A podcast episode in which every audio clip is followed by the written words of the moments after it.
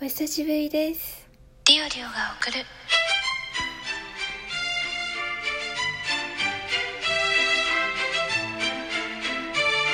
っと社会人女子の声ブログ久々に収録で、久々に自分のジングル聞いたんですけど、今。やっぱいいですね。自分のジングルやっぱり好きだなと思って、あの、まあ、他の人のジングルどんなのができてるのかあんまわかんないですけど、もう私のジングルが一番いいって、なんかもう、あの、何ですか、親バカじゃないですけど、やっぱ私の作ってもらったジングル素敵だなって今 改めて感じました。作っていただいた方ありがとうございました。運営さんありがとうございます。そしてあの改めてねジングルとか効果音作るのにあのご協力いただいたご支援いただいた皆様改めてありがとうございます。たまに聞くとこうやってね実感できるなって 思います。もうもうやだ。こんなね、声感も作らせていただいて、まあ今鳴らす必要はなかったですけど。ということで、久しぶりの収録になります。今回は、あの、先日東京に行ってきました。でもちょっと用事というか、あの、目的があって行ってきたんですけど、その時のことをちょっとお話ししようかなと思います。えー、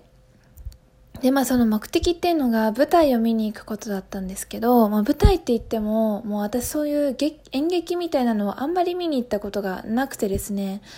ほぼ初めて、ほぼ行ったことがなかったんですけど、まあちょっとあの、配信アプリで知り合った方が、まあ実は役者さんで、あの、その方の舞台があるということで、あの、ちょっとね、見に行きました。結構まあ、自分の中でも勢い任せで、全然配信とかもあった、あるんですけど、せっかくなら生で見に行きたいなと思って、で、あの、もう、チケットも買って、あの、深夜バスの予約とか、ホテルの予約とかもして、あの、東京行きましたね。で、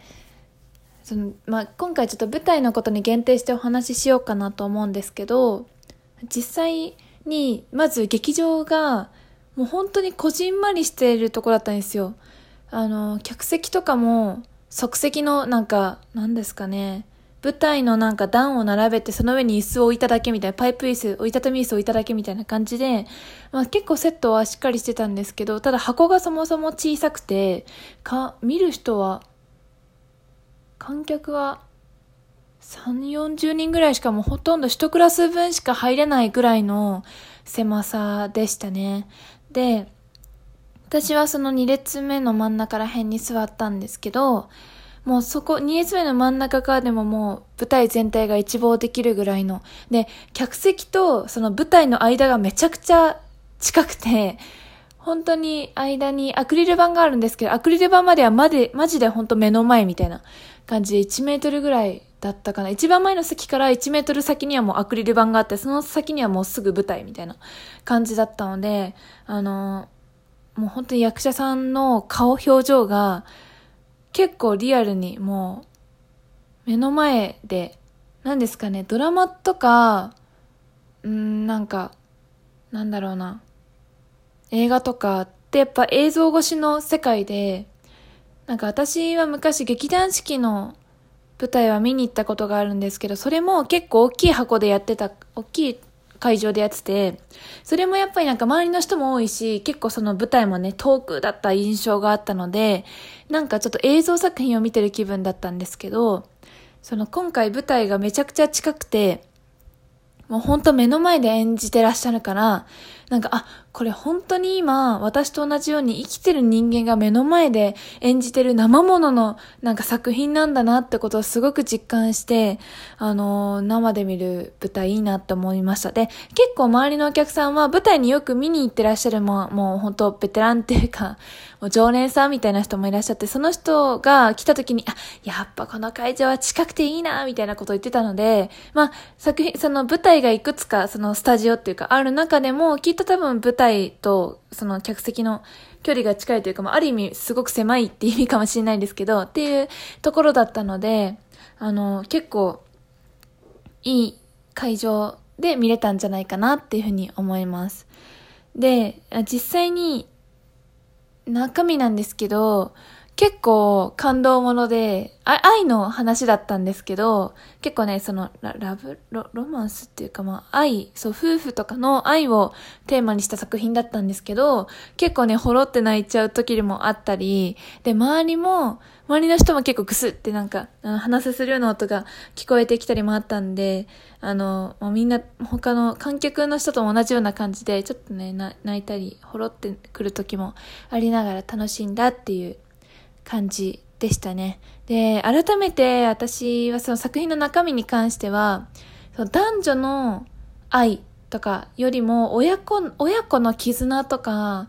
愛とか親の子に対する愛情とかが、に弱いなって思いましたね。あの、ちょっと話変わるんですけど、この前、アマプラでね、あの、祈りの幕が降りる時っていう映画、あの、加賀京一郎さんシリーズ、東野圭吾原作の、あのー、やつなんですけど、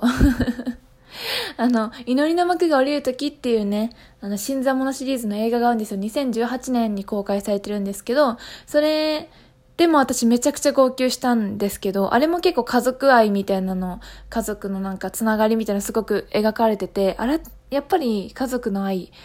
に対してすごく弱いというか、なんかめっちゃ感動しやすいな自分はって思って、それが良かったですね。あの、で、結構ね、全体的にその舞台の時間は長かったんですよ。2時間半でトータルで。で、前半、一部が1時間10分。で、10分間休憩があって、で、あの、第2部、後半が1時間10分って感じで計2時間半だったんですけど、あの、もう最初の一部で結構綺麗に作品まとまったんですよ。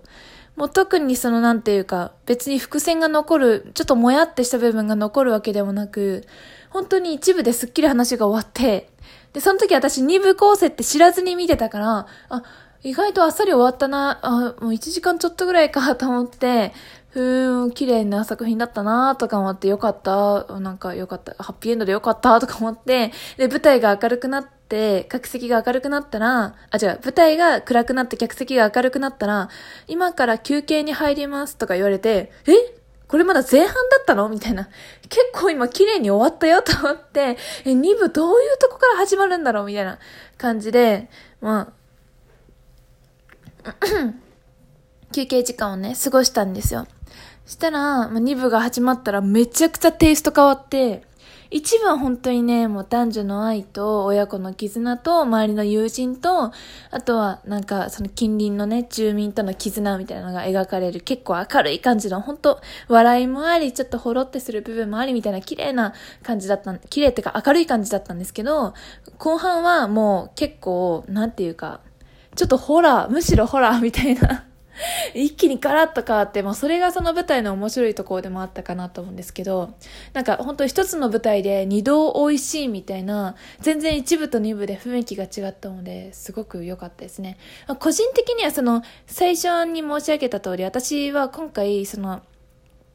出演者の一人が、まあ、一応つながりがある、もともと、あの、配信関係でつながりがあった人で、といって別に特別なんか仲いいとかじゃないんですけど、私が個人的にその人のファンで、あの、なんかもうちょっと今、その俳優の方の仕事、俳優、まあ、役者の方の仕事にちょっと集中するから配信とかは、みたいな、おっしゃってる時に、あ、じゃあそっちも知りたいんで教えてくださいって言ったら、快くに教えていただいて。で、だから私はその人目的で、まあ行ったわけですよ。そのね。でも、一部はね、普通に、まあ結構ね、あの出番もあったんですけど、二部はね、もう本当の、そのメイン、役者さんといってもその舞台の中で出てくる役者さん10人ぐらい、10人ちょっとぐらいしかいなかったんですけど、その中でもさらに、もう、メインの2人とか3人ぐらいにめっちゃスポットが当たってて、それ以外の人は結構なんか、まあ、なんかスパイスみたいな。あの、いてもいなくても物語の進行にはあんま影響がないみたいな感じの人だって、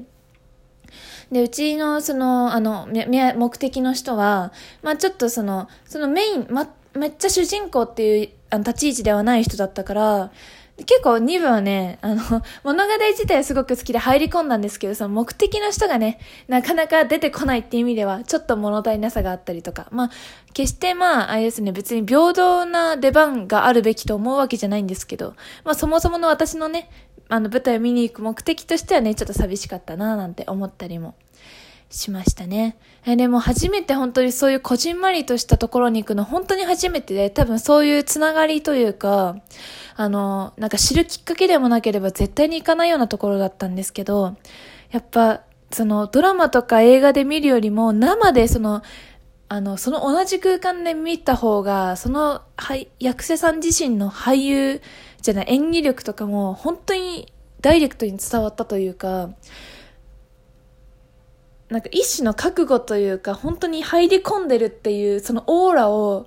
直に感じ取ることができて、結構自分自身もちょっと前のめりになって見ちゃったりとかしてて、その空間を一緒に、空気も一緒に味わえたっていうのは、すごく初めての経験だったし、いい時間だったなっていうふうにね、思いました。はい。ということでね、今日は初めて舞台を見に行った話をね、わーっとしちゃったんですけど、いかがだったでしょうか？まあコロナが、コロナの時はやっぱりそういう舞台とかも人が集まる場所になっちゃうんでできなかったらしいんですけど、まあ最近その、緊急事態宣言等々もなくなったってことで、そういうなんか舞台関係のね、あの、まあコンサートとかもそうですけど、できるようになったじゃないですか。で、まあアクリル板とか感染対象はやってても、まあその中でちょっとずつそういう演技、演技、演劇見れるような、舞台見れるようになったのは良かったなと思って、今後もね、機会があればね、ちょっと行こうかなって、あ新しいなんかね、ちょっと趣味みたいなのにできるんじゃないかなって、今、思いました。ということで、初めての舞台をね、見に行った話でした。ここまで聞いていただいた方いらっしゃればありがとうございました。ではまた次回、配信等々でお会いしましょう。またね、リオリオでした。ありがとうございます。またね。